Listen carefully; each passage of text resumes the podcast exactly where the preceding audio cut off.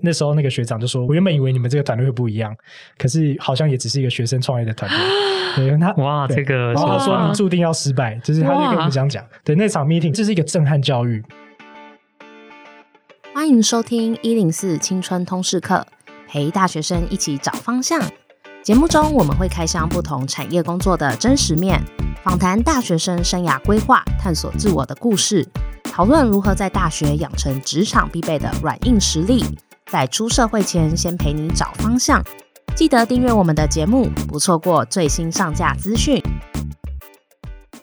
Hello，大家好，我是 Phoebe。今天这一集比较特别哦，我们有一位 Young Giver 一起来主持。那 Young Giver 是什么呢？他是我们招募的一群职涯志工。那成员有大学生，也有社会新鲜人。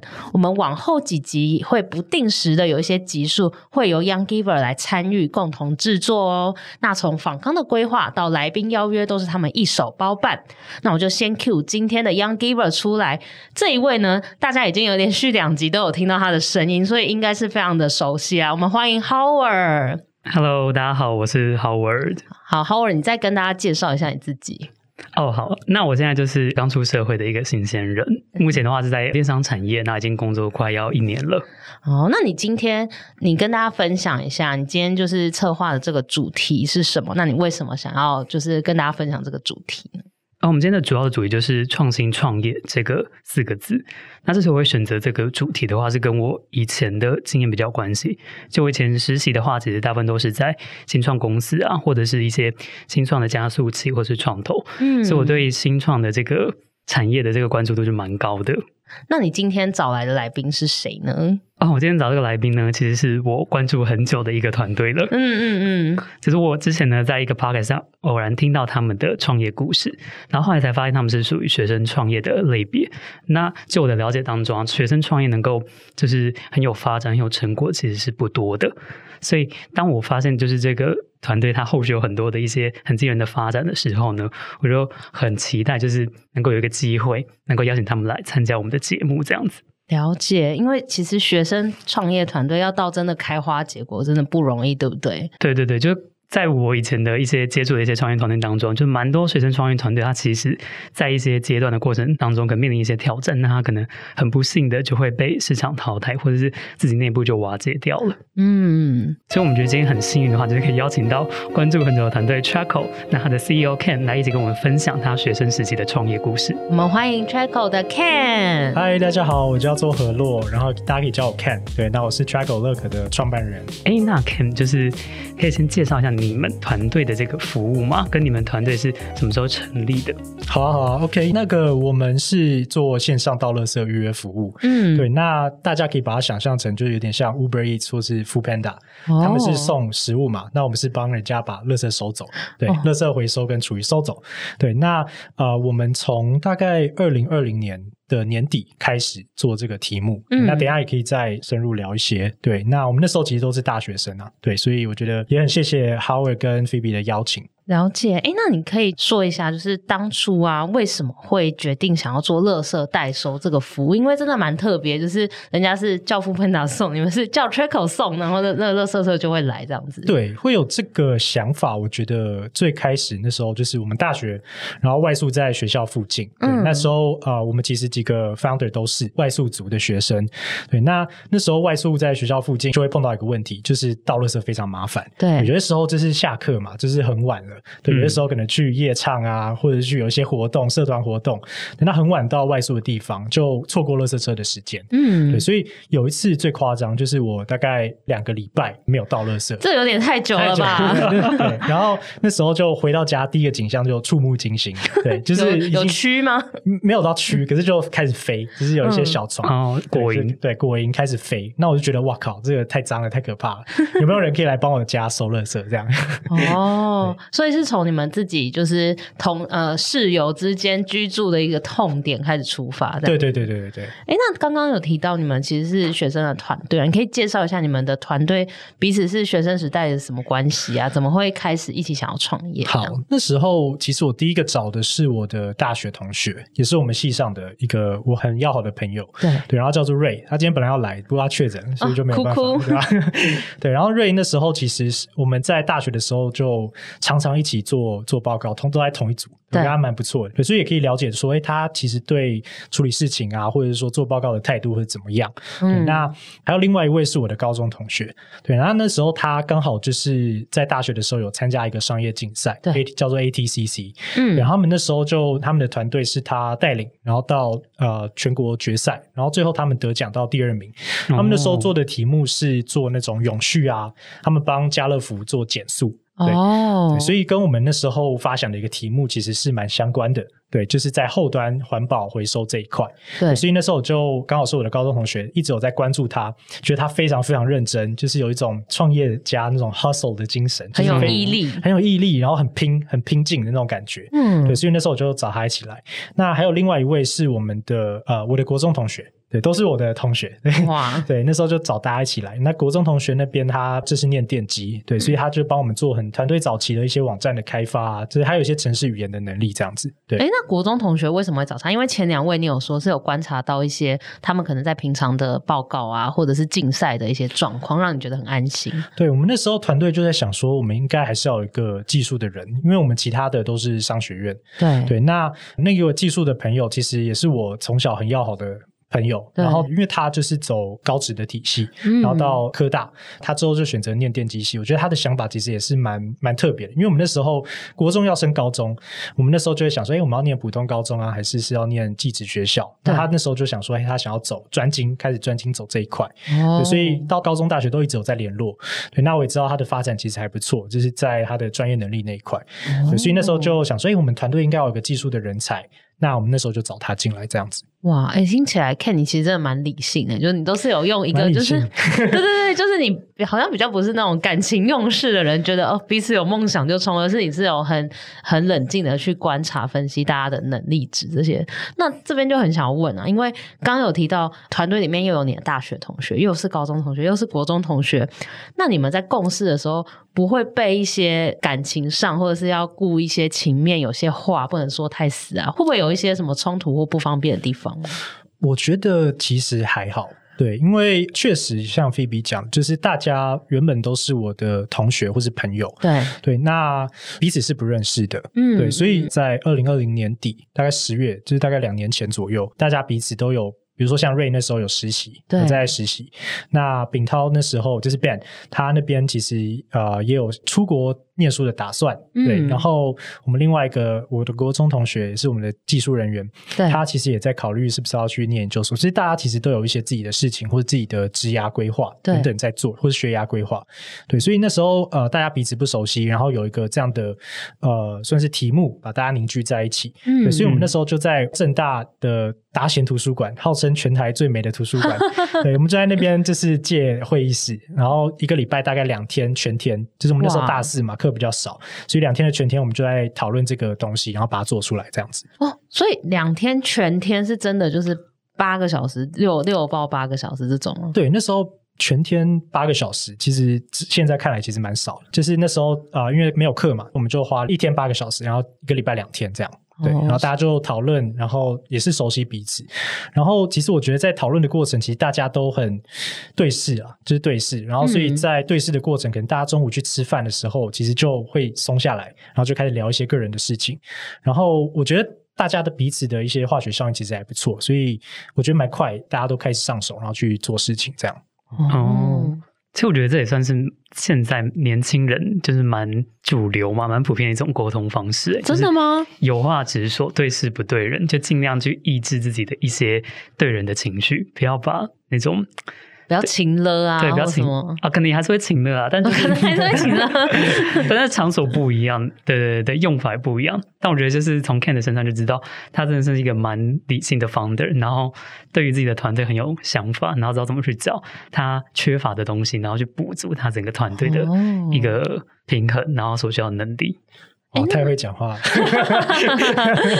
哎，那那像那我就很好奇啊，像你刚刚说，你们可能讨论都是对事不对人嘛？那如果说今天有出现有人的意见不合的时候，你们会怎么处理？就谁的意见比较好，就用谁的。那所以都会去测试这样。呃，对，就用测试。对，那有的时候其实也是要看事实啊，就看数据。嗯、有些人可能就天马行空蹦出一个想法，嗯、那当然我们不会一开始就否决它。嗯、那我们考量到，哎，现在有什么环境因素，或者说，哎，现在比如说我们的客户他们其实在想什么，是我们有资料的，我们可能有发过问卷，有一些资料，嗯、那我们再去比对，说，哎，这个想法出来了，跟我们现在所知的东西是不是它是可以做的事情？嗯，那如果这个是的话，那你的想法就是比较好，就用你的想法这样子，对吧？嗯、不然其实有些时候其实很多。很多人啊，就是会拍拍脑袋，然后就开始对开始试，对，那也不是不好，因为其实试总比没有试好。可是就会有些时候就会花比较多时间在试错，对。嗯，所以听起来就是蛮科学的一个过程，这样子。对，那听完刚才你们这样的一个介绍啊，就很好奇，就是刚才有提到你们是从自身的需求出发去发展这个服务的嘛？但是你们怎么最后确定到说这个需求它其实是其他人有这样的相似的需求，不管是一般的家庭也好，或是其他种类的这个你们的 TA，你们可以稍微描述一下这段过程嘛？就是你们怎么去观察出这个市场需求的？OK，那那时候啊，就是在。我们确定要做题目之前，对，对，那时候我就是在找 founder 嘛。其实找 founder 在生活之中，我就想了很久。在还没有这个题目之前，我就在看呃刚刚那几位提到的朋友，对，嗯、因为他们有一些特质是我非常吸引我，而且我是值得学习的地方。嗯，对。那那时候我其实有在。非常关注一个频道，叫做 Y Combinator，嗯，对，它是美国最大的一个新创的加速器，对，像 Airbnb 啊、Dropbox，其实都是从那那个组织那个加速器出来的，对，那他们就会有很多的呃 founder 在里面。有个社群，对，那他们的创办人叫 Paul Graham，他就讲，你要非常专注在你的产品，非常专注在你的用户去做调查或者去做试验，对，所以那个他们那里面有一些理论还不错。那对于一些可能想要创业或者对新创有兴趣的大学生或者是一些人，其实都还蛮有帮助的。对，那我那时候就非常崇信这个理论，然后我们就开始做一些题目的测试。对，那他们有提到说，这是你要做一个 MVP。那 MVP 我们那时候就找了正大那边，就是我们在交流板上面抛出我们的服务。每个服务的模型有一个简单服务的流程，那大概哎你在 Google 上面填表单，然后隔天就会有人去帮你收垃圾，就是我们自己，就是我们的 founder 自己去帮你收垃圾。所以一开始你们自己下海去对，一开始都是我们自己下去收，哦、对。然后我们想说，哎今天是你，明天是我，然后我们就这样自己排班一下，然后轮流对对对。然后我们就看每天都看那个表单的后台嘛，然后就去看说，哎明天有人预约了，在几点？那我们就会晚上我们在学校下课之后，我们就去帮人家收垃圾这样子。哇，所以刚开始的 MVP 是这样子，就非常简单，然后很快就可以推出。那我们测试了大概一个月，一个月之后，我们就去访问用户。我们其实中间都有跟他们聊天。那我们最后一个总结，你这个月下来，你之前碰到的问题是什么？有没有办法解决你之前碰到的问题？嗯，对。那除了电话之外，我们还要直接去啊、呃，我们的用户家里面，我们就直接看他们诶家里平常怎么去倒垃圾的，对，然后碰到什么样的问题？嗯，对。那啊、呃，这个结束之后，我觉得那时候团队我们就有很累积了蛮多的一些回馈。那时候我们就再重新调整，然后再试出了一个叫做二点零版的一个服务。对，那二点零版的服务那时候就大概在二零二一年年初，对，对，我们做了一个多月。对，那那时候我们就把这个服务就是 PO 到我们那时候在文山区嘛，正大在文山区，文山区的一个 FB 的社团。然后那个社团大概五六万个人，对，那一 PO 进去之后，当天晚上就讯息，我们的粉钻的讯息就被灌爆。哇，大概几则讯息啊？大概超过一百多则。哎，那转换率很好，欸，对，就是。几秒，我们那时候很夸张，我们大概五六点 PO，然后每几秒就晚上五六点 PO，然后每几秒就讯息就叮咚叮咚咚一直进来。塞！对，那那时候我就觉得说，哇，这个其实是好像是有市场需求的。嗯、对，那我们那时候就那一天晚上很夸张，我们就回到半夜两三点。对，就是我们就一直在回，可是现在有设客服时间，所以我们就不会回到这么晚。那时候那天晚上我们就觉得，哎，大家其实都碰到共同的问题。对，对，那我们就发现说，哎，其实我们的族群不是我们一开始设想的，可能是一开始设想的是学生。对。那学生在外宿就跟我们自己一样，所以我们就想说，哎，学生应该有这个问题，对。可是我们发现，其实最主要会用我们产品、会用我们服务的人，问题其实更大。比如说，他们可能要照顾小朋友，对，尿布啊什么的，尿布很重，或是有养宠物的猫砂很重，嗯，或是有开火这种，对，有开火的，他们可能厨余也比较多，对。对，然后还有可能帮长辈订购，然后家里长辈，对，家里长辈，他们担心长辈就是出门下雨天或者天气很冷要出门去追垃圾车很危险，嗯，对，所以他们碰到的问题是这个。对，所以那时候他们就非常喜欢我们的服务，就是可以有一个专人到府把家里垃圾收走。嗯，对，这样子。你那个时候就开始收费了吗？呃，我们从最刚开始的 MVP 就开始收费。哦，我打个岔一下，你刚才讲 MVP MVP 嘛，就很好奇，就是可以跟我们解释一下这个最小可行性产品 MVP 它大概是什么意思吗？最小可行性产品就是说，哎，你这个服务你刚开始可能在想说，哎，我要验证的东西是什么？嗯，对，那通常都会是用户的价值，比如说啊、呃，我们去做一个服务出来，可不可以帮助他们解决倒垃圾的问题？对，他们到时候碰到什么问题？可能是他们没有办法配合时间，所以我们这个 MVP 时间一定要让他们可以预约。可能是地点，就是地点他们要出门走很远，他们觉得很麻烦，所以一定要让他们不用出门。对，所以我们就满足这两个条件就好了。然后我们快速去推出一个最小可行的产品。最小可行产品就不要把它想得太高大上，它是一个可以马上快速去推出让大家使用。那通常它的状态都会是呃七拼八凑的，就是它不会是一个非常完整。然后让大家先试用看看，说哎这样的好像可以解决问题，我们再去优化它。对，那有个概念可能会像你要去验证，可能是比如说人家交通的行为。那交通行为其实有很多种，你不会一开始就造一台车出来，对，就闭门造车造个可能十年，你刚开始可能就是用一个滑板，让大家可以去很快的可以从 A 点到 B 点。你要验证的是这个行为，对对，那这个就会可以比较快去推出验证说，哎，这个可以解决我这个问题，那我们再不断去优化优化这样子。对，了解，谢谢 Ken 的说明，因为其实我们听众不一定是商管学院，所以可能会以为是哦最有价值球员。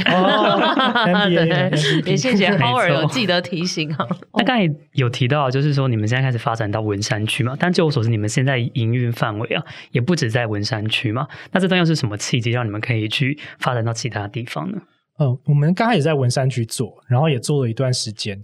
对，那其实我们的服务就会很吃，就是每一个区域可能当地的人啊，或者是当地可以倒垃圾的地方啊，或者是当地的需求。对对，所以我们那时候在去年二零二一年的大概四五月的时候，其实那时候就碰到了疫情加剧，嗯哦、疫情对。然后那时候就大家就风声鹤唳嘛，就是诶最近疫情升温了。其实那时候升温的时候，我们就收到很多来自信义区啊、大安区啊、中山区等等其他台北市或新北市地方的人，他们来问说：“哎这个服务有没有在我这边？我家这边，我住这里，你们可以来收。”哦，他们不想去丢垃圾，对他们也不敢去丢垃圾。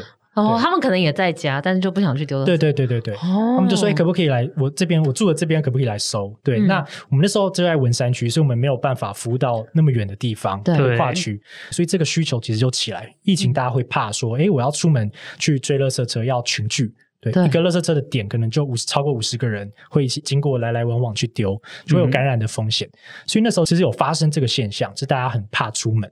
那时候就我们的状况就是说，哎，我们到底是要拓展？还是是我们是要保守一点，因为保守的原因是因为疫情那么严重，那收取人员他们在作业的过程会不会也很危险？对，是不是我们应该就好好就守在文山区就好？对，不要做太激进的策略扩张等等。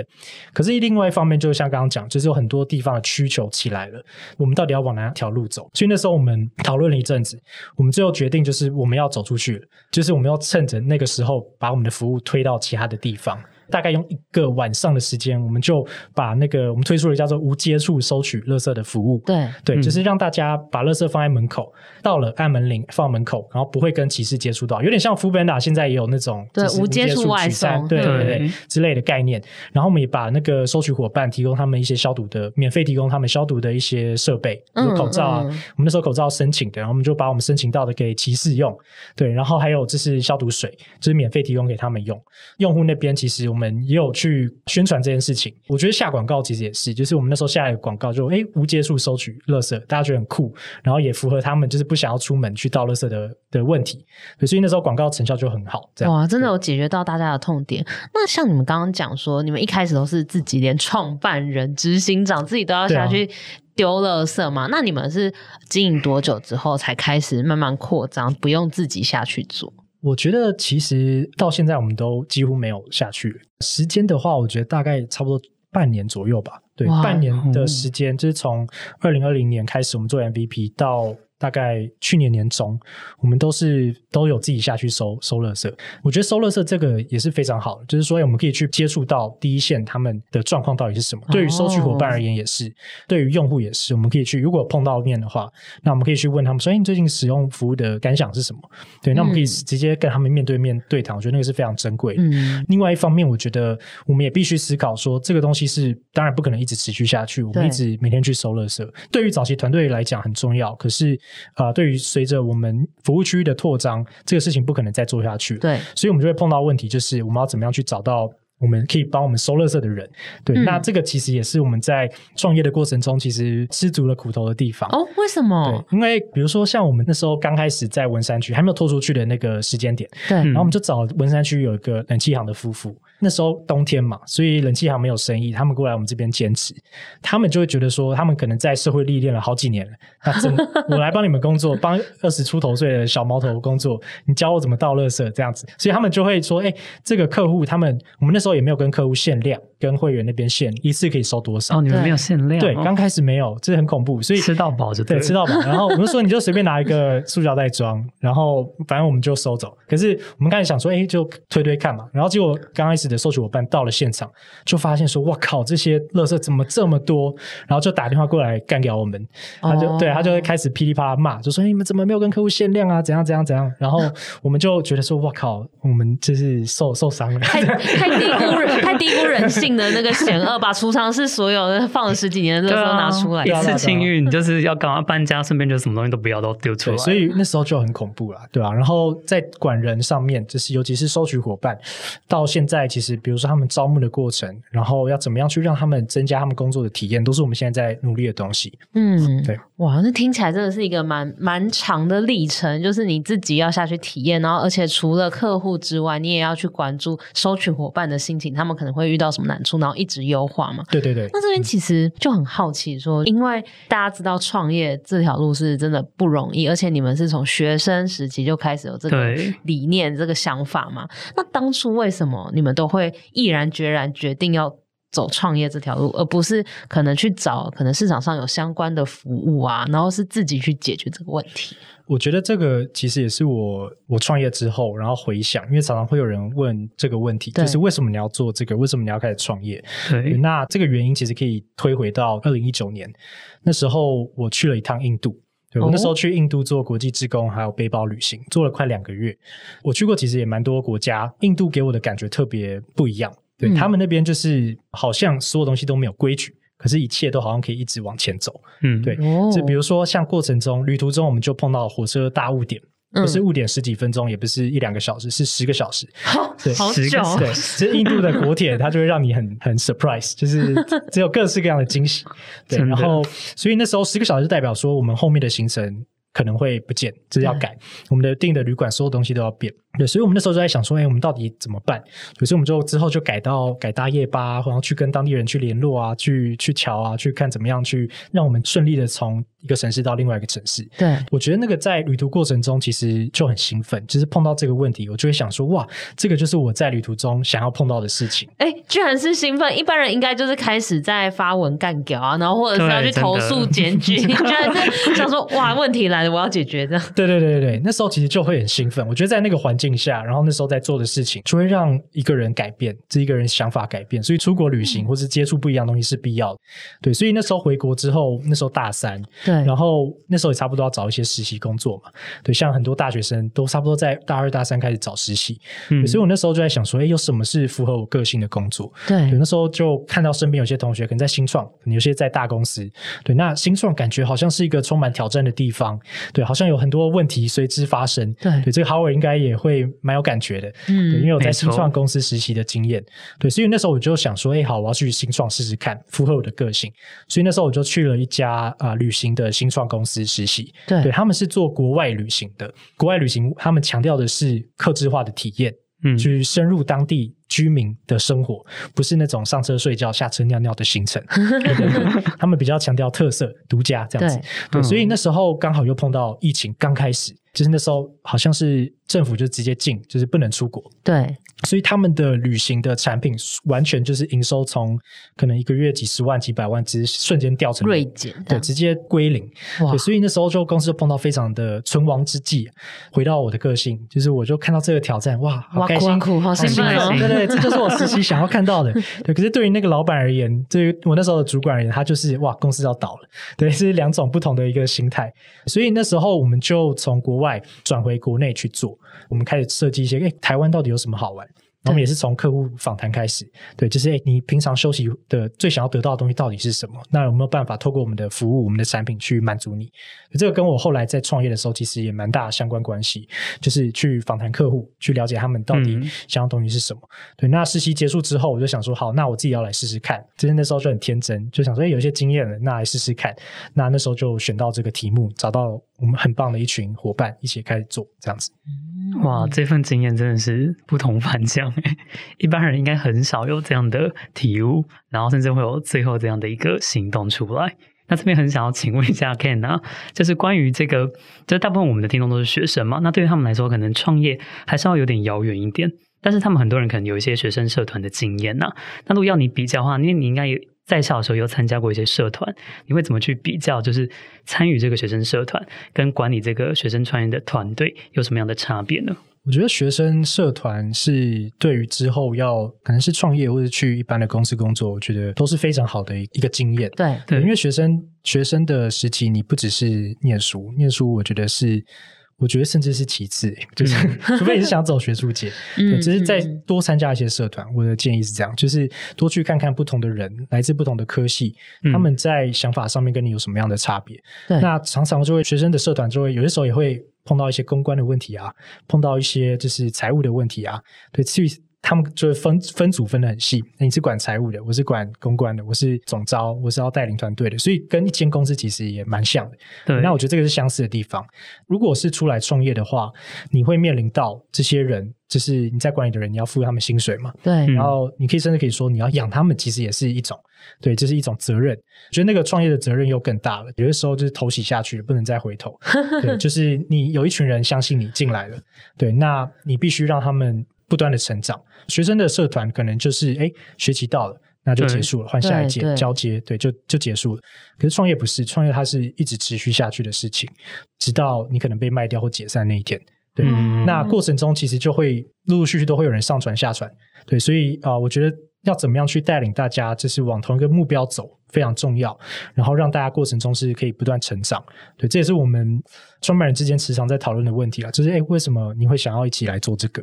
有些人可能是为了想要学习，嗯、有些人是觉得说，诶，他们觉得要一些目标要一起完成，这大家的想法不太一样。那你目前为止啊，你觉得？最有效凝聚团队向心力的一个方法是什么？我觉得是要经历一些事情，对，经历一些危机的时候，是共同经历，对，共同经历，不是你个人，嗯、然后也不是其中几个，嗯、就是大家要一起碰到一个问题，一起解决问题 A 解决了，问题 B 又出现了。那这时候团队就会很绝望，好像永远解决不完的问题。这时候我觉得就是团队中会有几个比较可能是算是那种号召的角色，会说：“哎，没关系，我们再加油。”然后也有会比较实际的角色，就说：“好，我们就默默做事，这样之类的。”所以我觉得团队大家的分工的状况其实也蛮重要的，这是那种革命性的情感。嗯，对，就是革命情。我觉得这个就会凝聚力非常强。对，就是大家会经历一些事情，然后一起完成这样子。嗯，而且你们一起共度过一些难关之后，会更相信说：“哦，这。”这个团队，我们下一次应该又可以在一起度过这样子。对对对对，嗯、我我曾经听过一个，也是啊，因为我最近有参加一个社群，创业家的社群，叫做 SOP。对，那里面有个同学，其实也跟我们分享到他跟他创办人之间的相处，听到觉得非常夸张，那个经历可是不是一般人有。他就去美国拉斯维加斯参展。对，然后这是他自己碰到一个抢劫，哇他被抢劫。对，就是有一个黑人，就是拿着枪指着他的头，然后他的 co-founder 就直接冲过去把他撞开，把那个黑人撞开。对，所以他们的革命情感是这样子。这太感人了吧？对不对？我听到我就哇靠！对，那你你心里有没有想说，哎，那如果你的团队成员被指着枪，你有勇气去撞他吗？看来这是非常好的问题，对吧？看他们的革命情感这样形成，就是大家会碰到一些事情，那他们的是比较夸张的。对，但是 越遇到事情，你们就会越来越着重。真的，哎，会不会是那个 founder 他叫人家来帮他的，哦，就是眼前那一出，他在团那其实是共识营 team building 一个设计的环节，真的还可以当成故事来讲，对啊。大概听下来啊，Ken 就是感觉上你就是很爱挑战，然后连你的团队也是，就是有什么挑战，你们都觉得是一个很开心的事情，可以去优化改变一些事情。那我们就很好奇啊，就是你们创业至今啊，你们有没有什么很大的挫折是你们很难以忘怀的？我觉得。一直以来都是，就是每天都是在经历磨难，然后每天都是 都是挫折，然后每天都是对，okay. 每天都是。我觉得这个很难讲，说这有一个东西是特别让我有感觉，因为每一件事情都会刻骨铭心。对对，那所以我觉得创业家，或者是说你在开始创业了，你身为一个可能公司的啊、呃、创办人、领导领导人，我觉得这种东西都是要忘掉的。忘掉不是说就是你就不记得它了，忘掉是说你要让它过去，嗯、然后再往继续往前。嗯，对。那你要汲取之前碰到的教训是什么？那你去学习之前碰到的错误，然后下一次碰到事情的时候，你可以再更好。对。可是过程中，有些人他们的个性可能会是啊，我一直卡在那里。对，我碰到一个问题，我也尝试解决了，可能也解决过了，或是没有过，可是我就一直纠结在那边。嗯、对，纠结。对，所以我觉得很重要的事情是一个乐观吧。乐观很很老套，可是我觉得它很重要。有些时候，就是大家压力很大的时候，也可以去找其他人聊一聊。嗯，对。那我觉得举几个例子，就是我们可能中间碰到一些挑战。对，好，比如说像刚刚讲的，就是被收取人员骂。对对，那我们也被客户骂过，对，骂就说：“哎、嗯，这个垃圾怎么？”当然不会讲这么。心平气和，就是说你这个垃圾怎么没有收到？你这个垃圾怎么这么晚来收、oh. 之类的？哦、对这些客诉、那通常他们就会非常非常，有些人会非常非常生气。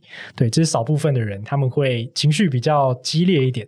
我们就要花可能百分之二十的人有这样的问题，我们就花百分之八十的时间处理这百分之二十的人的问题。嗯，对，刚开始碰到这种客诉没收到，都是我们自己开车，就是帮他们。去收对善后，这是可能一些收取伙伴诶忘了没有收到，或者是没排班没有排到，对，可能是看是哪一段是哪一段的问题，嗯，对，可是最后把它解决掉，都是我们直接开车去收，对，那当然这个必须要给 SOP 去把它解决掉，嗯，对，可是过程中你就会觉得说。我靠！我现在事情这么多了，我还要来收垃圾。对，然后客户的问题又出来了，骑士那边的问题也出来了。对，嗯、那我应该要怎么处理？对、嗯、我应该就是诶让他过去，然后跟客户赔钱，还是不管怎么样，我一定要把客户的垃圾收到？对对，就会在过程中会有个抉择性的问题，嗯嗯，对产生。那刚开始我们非常强调客户的价值，对，到现在其实也是，那我们自己一定要把客户的垃圾收到。哇，那在这些过程里啊，因为你有提到说，其实你面对挫折的心态其实都是不用太纠结，但是就是可以赶快把事情解决，然后反正每天关关难过关关过。那在创业的历程中，有没有一些让你印象特别深刻的事情，或者是有一些醒思？我觉得特别深刻的事情，像刚刚讲，其实很多，讲几个特别让我有感，就是我们常常会报一些计划嘛，对，尤其是大学生特别知道这些资源，就哎，可能有老师讲啊，或者是怎么样，哎，你们可以去报 U Start 啊，就是那种大专院校创业的一些比赛，嗯、或者是一些补助，比如说像 U Start，我们那时候也有报，然后没有上。对，然后我就觉得说，我好受伤哦，就是我，我们计划书，我们计划书写了这么久，然后也跟叶师讨论那么久，我们应该蛮有希望，而且我们是真的想要创业哦，我们不是就是哎大学然后来试试看这样子。对，对，其实 U Star 蛮多团队是这样，他们可能也还在想啦，就是说哎是不是要做这个？可是我们那时候决心是非常明确，可是用户数量非常少。嗯、对对，所以那时候我辅导我们刚开始去写这个计划书的叶师，也是一直跟我们讲说，你要把你未来的一些方向勾勒清楚啊。对对，那我们那时候只有八个客户。对。八个家庭。你不能只有八个客户写在这个计划书上，那怎么让评审看到未来？对，然后我就，然后我那时候我就很反感，我就说，我就专注做我的事情不行吗？我就好好做这件事情，把它写好不行吗？为什么一定要讲说，哎，我们之后一定要往哪里走？对对。可是这个体悟，我其实到创业之后越来越有，尤其是我们啊、呃、在募资的过程，甚至是在找员工，或者是这个找客户，甚至也是对对。那募资尤尤其是就是你要勾勒出一个你接下来想要做的事情给投资人听。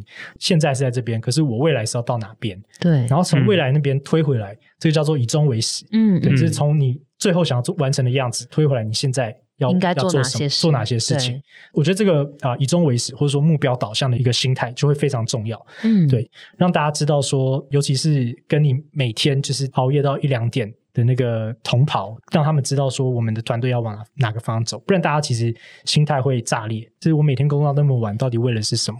对，哦，那从原本觉得哎八个人有怎么样，我们的理想很棒啊，然后到后来知道说要以终为始，这中间最关键的转捩点是怎么样会有这种突然长大的那种感觉？呃，像那次计划没有上，对，嗯、然后他结果公布出来的时候。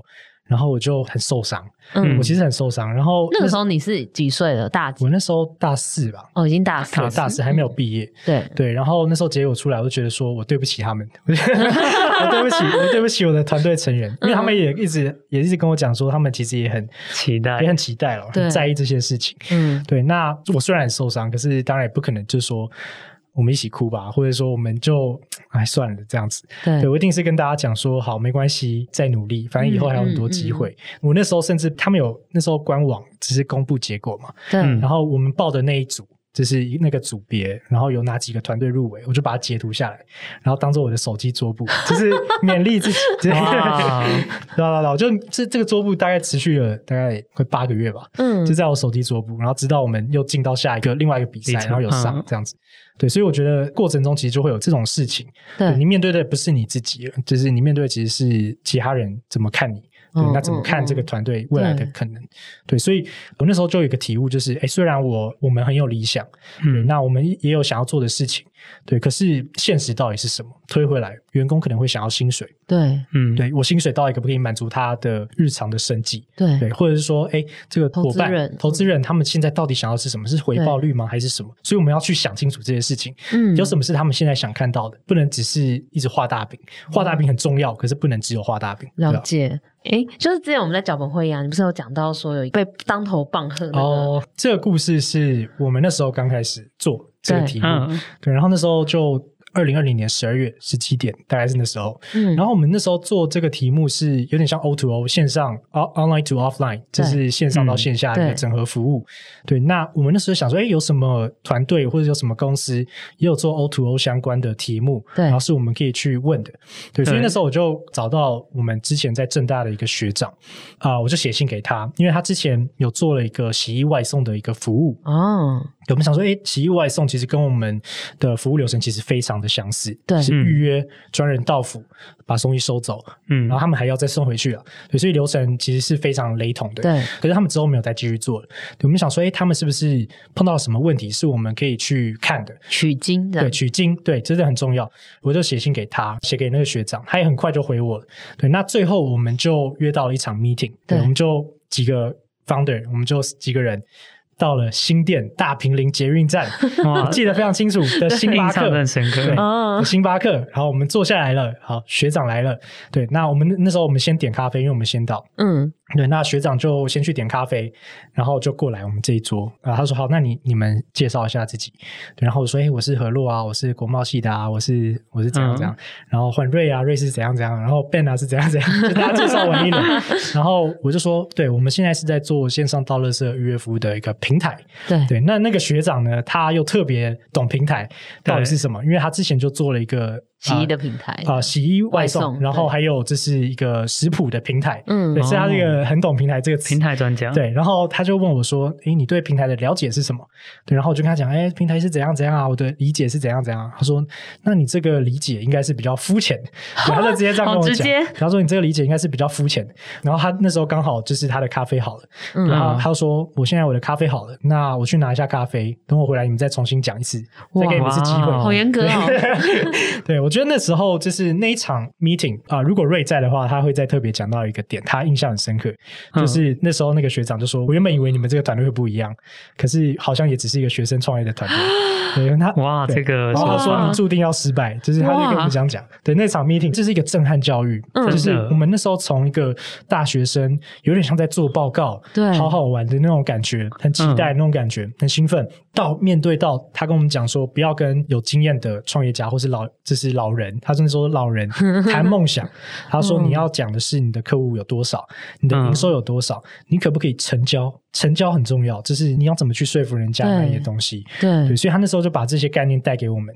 那对于我们而言，那时候就是资讯量非常非常的多。嗯，对，所以那一场 meeting 完之后，那一场 meeting 大概两个多小时，其实也谈了蛮久的。对对，然后我们中间也聊了很多，就是他之前创业的过程，嗯，他给我们的建议是什么？嗯，对，然后还包含在人员招募上面。可是那时候其实我们非常早期，所以很多东西我们都是先写下来、记下来，可是还没有实际碰到。对。可是我们在创业的过程，其实一个一个一个都被他讲中，哇！对，所以他其实就很有经验嘛。然后我们也知道说，哎，这个问题好像这就是他之前讲的这个问题，那我们就知道说，哎，应该要避免。对，所以那时候我觉得他是我们团队的贵人。嗯，那第一次我们 meeting 结束之后，过几个月啊，我们都固定都会有一些就是 meeting，他有点像是一个教练在 coaching 我们这样子。哦，所以他也不是骂完你们就走，但是还是有在一直有在持续在辅助你们这样。对对对，他都会时不时会传讯息，哎，要不要约一下？约 meeting，聊一下很厉害。对，聊一下推进这样子。他是也是蛮有名的一个创业的前辈，也是我们学长。最后，这是我们刚好在今年在募资种子轮的时候，我们那时候刚好这也是这样的一个 meeting。在 coaching 的 meeting，我们就跟他讲说：“哎，我们学长，我们最近在募资。”然后最后他也有加入，这样哇，很感人呢。从一开始被说你们注定失败，最后还投资你们，对啊，成为投资人。所以我觉得他，我们真的很感谢，就是那个学长，从真的非常早期的时候，甚至 MVP 还在做，还没有做出来，他就知道我们的问题是什么，然后给我们所以不要往那样走，这注定要失败，这样。哇，真的是有遇到贵人，但是因为也是你们就是有做好准备，有那个很毅然决然的决心，可能也感动到他了。对，我觉得他。可能他经验当中，他也看过很多这种团队，他可能都是用这样的方式去测试他们。没想到，就是真的，就你们团队就是可以一直经过他的这些挑战跟磨难之后，你们可以变成现在这样的一个成果。嗯，那就是想要回到，就是 Kenny 这边，身为一个学生创业，然后也刚毕业没多久的这个团队，那你会想要给现在的这个学生呢、啊、哪些创业的建议吗？譬如说，你要怎么去开始你的第一次创业，或者说你要怎么去找这相关的创业资源？嗯，OK，我帮 Ray 就是代代 传一句话，他的名言就是做就对了，做就对了。对，那然后我先 echo 一下 Ray 这个说法，就是好呃，大家会哎，我有个想法了，可是好像因为怎样怎样怎样怎样，所以我还是先不要好了。对，就会出现这个想法，给自己一些理由不去做。对，其实讲白就是借口。怕失败，限制自己。对对对，所以我觉得学生其实，在创业的机会成本是非常非常小的。嗯，对，就是你还没有一个家庭，然后你没有可能养小小孩的压力啊，经济压力可能也不算大。对，大部分的人可能会有一些可能在打工机会或怎么样，会有一些经济来源，然后也不会花太多钱。所以我觉得，其实，在学生创业去多试也是好的，而且不要想说这是一次就会成功。虽然创业就是你要。非常坚定，就是我一定要把这件事情做成。对，可是他的失败率其实非常高的。嗯，对，就是我觉得对于学生而言，这个失败的机会成本是小的，所以可以去试。对，对，因为像我之前也听那个创业家兄弟。就是国家对国家旗，他就说他们就是不断的去试，不断的去试。对，对，他说你越老，你机会成本越大。对，那你真的要创业，你要考虑的事情很多。嗯，那个就不是一般的学生可能会可以有办法体会的事情，可能也不是我现在可以体会的事情。对，所以他就鼓励大家就是越早尝试越好。嗯，所以我觉得对于学生而言也是。对，那这个部分是我 echo Ray 讲的部分。对，对，那我觉得另外一个我自己在想，就是有些时候不一定要创业。嗯，对，这些创业其实背负的压力非常非常大，对对，那。我觉得有些人其实也很难去熬过那一段，嗯、对，然后也不是每个人都适合创业的。考量到之后，比如说，哎，我入职之后的一些经济状况是不是我符合期待，或者说这个东西其实是不是我真的想做的？对，那还有，我觉得还有很多的东西，就是大家的选择不同，没有一定说要创业。对，我可以去入职，我可以去其他公司工作。嗯，那我找到我自己的方向，然后也过得很满意，没有一定要创业，因为创业真的非常非常辛苦。对，对，我也鼓励大家就是想一下，就不要不要真的赌下去，就是就是 还是可以，尝试，还是可以想一下，就是哎，我现在创业到底到底是为了什么？是为了什么？对，那我觉得你有办法说服自己，那你就。嗯，就做就做，对。可是，在之前，我觉得可以再想一下，因为他有些时候是非常痛苦的。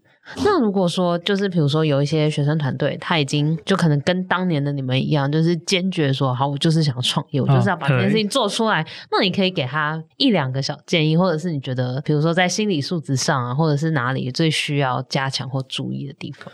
我觉得刚开始创业，我们做的一点还不错，就是我们求知若渴。嗯，求知若就是我们到处去找资源，到处去找，哎，我这个东西我不懂。然后我去找学长问，我去找前辈有经验的前辈问。对，那那时候真的是不耻下问，就是你不要想说你可能是一个名校或者怎么样那种名校光环 哦，有光环，拉不下脸，拉不下脸。可是创业其实是要把手弄脏的一件事情，把袖子卷起来。像我们那时候甚至自己去收垃圾。对，那那真的是各种层面的弄脏。对对对，各种层面弄脏，真的 literally 真的是弄脏，真的。对，所以我觉得真的是不要想想太多，就是创业的过程中，如果你已经开始做了。那如果是对于一个可能刚开始做的团队，我觉得不止下问是很重要，去找资源，然后去问人。对对，那另外一方面就是决心啊，就是决心到底是不是想要把这件事情做成。对，那决心，我觉得大家有些时候刚开始可能就想，哎，我真的是有决心。可是碰到问题的时候，你可以去观察一下你的团队成员或是你自己，对，你的行为是什么？嗯，你是要带大家一起走下去，还是说就是你就视而不见，还是你甚至鼓励大家就是不要做了？就是你可以看一下大家彼此的反应会是什么哦，对共识很重要，对对对，对啊，了解了解。对，然后我觉得在开始创业之后，我其实学到一个东西，就是比如像会计课，大学的会计差点被当，可是可是创业之后我。又需要用到大量的会计的东西，发现非常重要，对，非常重要。所以我那时候基本上就是跟一些我们配合的会计师或者记账师去聊，对，所以这个东西到底是什么，就是不耻下问，把它问到爆，对，这样子。对，所以那时候我觉得这这个可以扯回来，就是说，哎，学习到底是什么？嗯、对，就是我觉得如果你现在还是一个大学生，那我觉得每个阶段的学习啊、呃，你要找到为什么要学。对，我为什么要去学这个？像我们创业之后，我们知道说，我为了要创业，我为了要把这东西做成，所以我需要去学会计，对，我需要去学什么？所以那个学习曲线就会非常的陡。非常的快，嗯，嗯，嗯，对。那我觉得在大学的时候，或者说我们常常学习的经历，常就会不知道说，哎，我到底为什么要学？为什么要学第二外语？为什么要学国文？就是大家会不知道为什么。对对。可是找到为什么，找到你的目标之后，其实你的学的啊、呃、速度会非常快，效率会非常好。了解，就有点像可能之前大家学习有点像是 buffet 啊，就都摆在那边了，你要拿什么就吃吃看。可是到后来，因为你知道你可能在创业的过程，你需要会法律、会会计、要行销什么，然后你就开始很专精。的可能就变单点，就是我要吃什么，就是那个这种感觉。嗯，回过头来，就是听完刚才那个 Ken 的分享啊，那你没有一句话想要跟曾经是学生的你去分享，就是哦，希望当初你知道这件事情，那知道之后呢，你可能就不会吃那么多的一些苦头啊，或者是说有些东西就可以避免，那就不会这么的痛苦。我觉得是认清事实，认清现实。对，我刚开始会想，对，我刚开始会想，我觉得可以在。啊，补充说一下，刚刚有有简单提到的那一段，就是我们申请 U Start 或者一些创业计划的经历。嗯，对，那时候我就会想说，我那时候在学英上，嗯，然后我那时候跟瑞要一起搭回去，我就那时候我就心血来潮，我那时候问他说，哎，你创业最会有成就感的事情会是什么？对对，然后瑞那时候就讲说，如果我可以申请到这些计划。对他来讲会非常有成就感，嗯，对。可是我那时候的想法就是，因为我是 YC 理论派，对，所以他们那时候就会讲说，哎，YC 理论派就是 Y Combinator，刚刚一开始那个创业者，哦，OK，OK，Sorry，对，那时候他们就会强调非常要，哎，你可不可以帮你的客客户解决问题？对，所以我那时候就非常相信这一这一套理论，对，所以那时候我就想说，哎，如果是我的话，我的成就感可能是来自于这些客户的问题可不可以被解决？对，可是所以我就觉得说，申请这些计划，感觉好像是额外的。其实它不是我们最主要创业的，我申请计划一直成功，可是我们创业失败要怎么办？对，我那时候就有这样想法。对对，可是时机到了后面，我们申请的计划没有上，然后后面申请有计划有有越来越多，有一些成果，有一些甚至得到还不错的名次。嗯，我就开始去思考这个问题，就是你身为一个中曼人，对对，那包含瑞也是，对，我觉得彼此都是。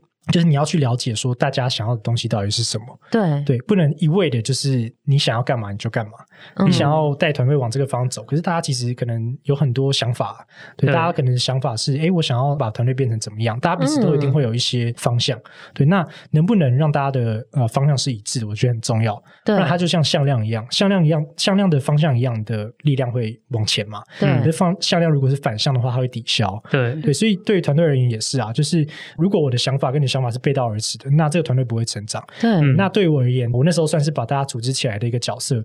那能不能我可以清楚的知道说大家想要的东西到底是什么？嗯，对，像 Ray 可能想很在意的事情是呃计划的申请。对，像我们另外一个 Co-founder 可能在意的事情是一个人跟人之间的交流，他会很有成就感。对，嗯，那我能不能让他们有这样的机会去满足？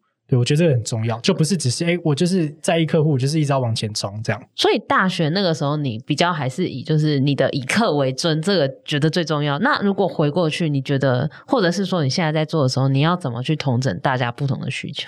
我觉得以客为尊没有错，对，对，错的是我那时候根本呃有一点盲目了，觉得说大家的想法好像偏掉了那种感觉。哦、对，所以我觉得之后认清到这个事实，我觉得中间当然发生很多事情，都会是呃想法改变的一个契机啦，我觉得都会有。对，对，那我觉得很重要的是大家，我们有很多很多次的一个 meeting 是大家坐下来，你想要这团队往哪方走，你想要往哪个方向走，嗯嗯嗯，那这时候其实是很血淋淋的，你哎，他们两个讲的不一样哎，那怎么办？对吧？那那怎么办？那我那我我要讲什么？就是我我要讲我的哈，那大家三个方向都不一样，可是我觉得这个是非常好的事情，对，其实但也是很有趣。那我们是不是可以凝聚一个共同点，或者说？有的时候不是大家的想法都要被采纳，对，我觉得这个是很现实的，就是有一定有些想法没有办法被采纳，对，那你可不可以支持？对，嗯，对，在团队有些时候做决策是这样，呃，我们要相信最好的决策会胜出，对，没有被采纳的人，他们要全力去支持最后公司做的决策。哇，做到这点真的不容易耶，对啊，所以过程中其实我们讨论很多。非常非常多这种方向性、策略性、未来性的讨论，对吧？对，所以还是要靠沟通，然后大家把真的想法讲出来，嗯、然后想方案。我觉得这也 echo 到我们这个主题啊，虽然我们刚才分享蛮多是创业这个东西，但它其实是一种精神嘛，创新创业精神。对，就哪怕你未来没有想要创业好了，但是你有这份精神，不管是你是做一个 maker，你愿意去做东西，或者你有一个比较乐观的心态去看待一些事情的发展，那或者是。你学会在团队中去调和别人，这都是一些经验，你可以应用在公司。就是刚才可以讲的，不一定要选择创业，你可以运用这些技能在你的这些生活、呃、生活当中，嗯、对，或工作当中。像我觉得很多的经验，就是在我的工作当中，其实也都可以运用到这样子。对，真的，今天非常谢谢 Ken 过来，因为其实刚刚 Ken 真的分享了很多，从学生创业团队一开始的懵懵懂懂，然后到认清事实当头棒喝之后快速成长，其实这中间的很多故事跟经历都是非常值得大家学习。那后面也有给一些想要创业的学生团队一些建议，或者是可以在思考的一些点。那希望就是呃大家听到，如果你是对创业有兴趣，或者是已经正在创业的团队，那有任何的想法。都可以跟我们说。那我们今天的节目到这边，谢谢大家，我们下周见，拜拜，拜拜，拜拜。谢谢你收听这集节目，好想知道你听完这集有什么想法哦。欢迎到 Apple Podcast 留言告诉我们，并打五星好评，或截图这集节目封面分享到线动，并 tag 我们的 IG 一零四 youth。让我们知道你在探索自我、找方向的过程中有没有遇到什么问题。当然，你也可以敲完你想听的主题哦，你一定可以找到最适合自己的路。我们一起加油！